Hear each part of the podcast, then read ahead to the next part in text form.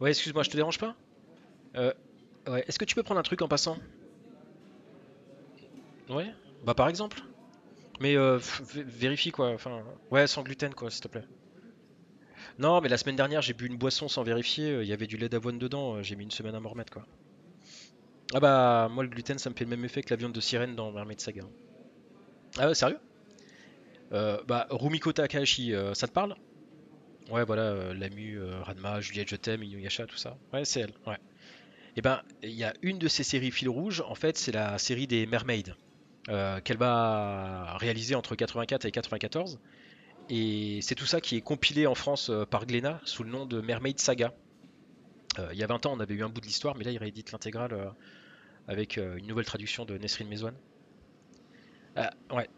Ouais, ouais, alors, ça raconte l'histoire en fait de Yuta et Mana. Yuta, c'est un jeune homme immortel parce qu'il a mangé de la chair de sirène.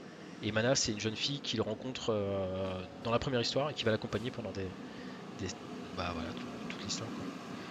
Ouais, en, gros, dans cet univers, quand tu manges euh, de la chair de sirène, soit tu te transformes en abomination, soit tu deviens immortel. Mais concrètement, tu as plus de chances de te transformer en monstre euh, super violent. Et, en fait, le manga, un peu à la manière d'un flashback, tu sais, dans la série Highlander, tu, tu te souviens? Bah en fait, on va, on va suivre Yuta et Mana à une époque particulière. Et euh, pour une raison ou pour une autre, ils se retrouvent euh, toujours au milieu soit d'un conflit, soit d'une sombre histoire de famille, euh, soit il y a quelqu'un qui se fait enlever.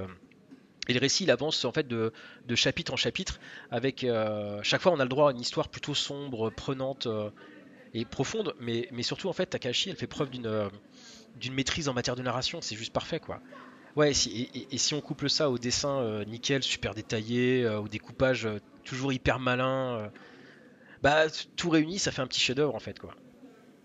Non, non, non j'en fais pas trois caisses, hein. c'est vraiment très très fort et d'autant plus que c'est écrit sur une très longue période. Ah, vraiment pour moi le euh, le gros point fort en fait c'est la forme de la narration un peu euh, tu sais un peu genre euh, Freak of the Weeks quoi enfin Freak of the Week avec des héros vraiment cool parce qu'ils se comportent je sais pas naturellement en fait et bah par exemple le héros il est rarement moteur de l'intrigue euh, et Mana, en fait, euh, l'héroïne, elle sert euh, essentiellement de révélateur. Hein. Ouais, bah, ouais. Bah, c'est un mode de narration qui aujourd'hui fait un peu rétro, le Freak of the Week. ça se fait plus trop, mais, mais là ça fonctionne vraiment bien. Et surtout que Takahashi, en fait, elle laisse le temps à l'intrigue de se développer. elle presse pas le pas, quoi. Elle donne, en fait, elle donne l'impression de maîtriser le rythme concrètement, en fait, on, a l'impression qu'elle est libre et qu'il n'y a pas un éditeur qui est derrière dans son dos et qui lui donne des ordres sur euh, le rythme de la, publication. Quoi. Ouais, voilà, elle est sûre de sa narration et en fait, ça se sent. Elle est en pleine possession de ses moyens, euh, comme on peut dire. Alors, tous les chapitres euh, qu'elle avait publiés à l'époque sous différents suffixes de Mermaid sont.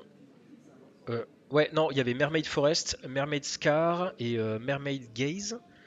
bah là, Glénat, en fait, il, il, regroupe tout en deux gros pavés de 400 pages pour 15 balles. Ouais, c'est cool.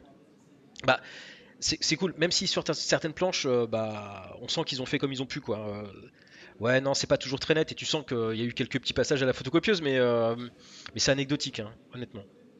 Mais concrètement, l'édition, elle est propre. bon, elle est sans fioriture, hein, mais franchement, à ce prix, on en a pour son argent, quoi. 15 balles. Mais limite, j'aurais aimé une édition un peu plus prestigieuse. déjà, c'est déjà, un moyen format, mais j'aurais limite préféré un, une couverture rigide ou quelque chose comme ça, quoi. Mais ouais, parce que c'est un, classique et que t'as envie de. Enfin, on aimerait avoir une édition peut-être. Ouais, ouais, voilà. Bah, le tome 1 est déjà dispo et le prochain, euh, théoriquement, en tout cas, il est calé euh, pour, euh, pour, pour janvier 2022. Ah bon? Bah, déjà? Mais ça fait combien de temps que je te parle là? Ah, bah, ok. Bon, bah, écoute, très bien. à tout de suite, à tout de suite. Bah, je t'ouvre, je t'ouvre. Bisous.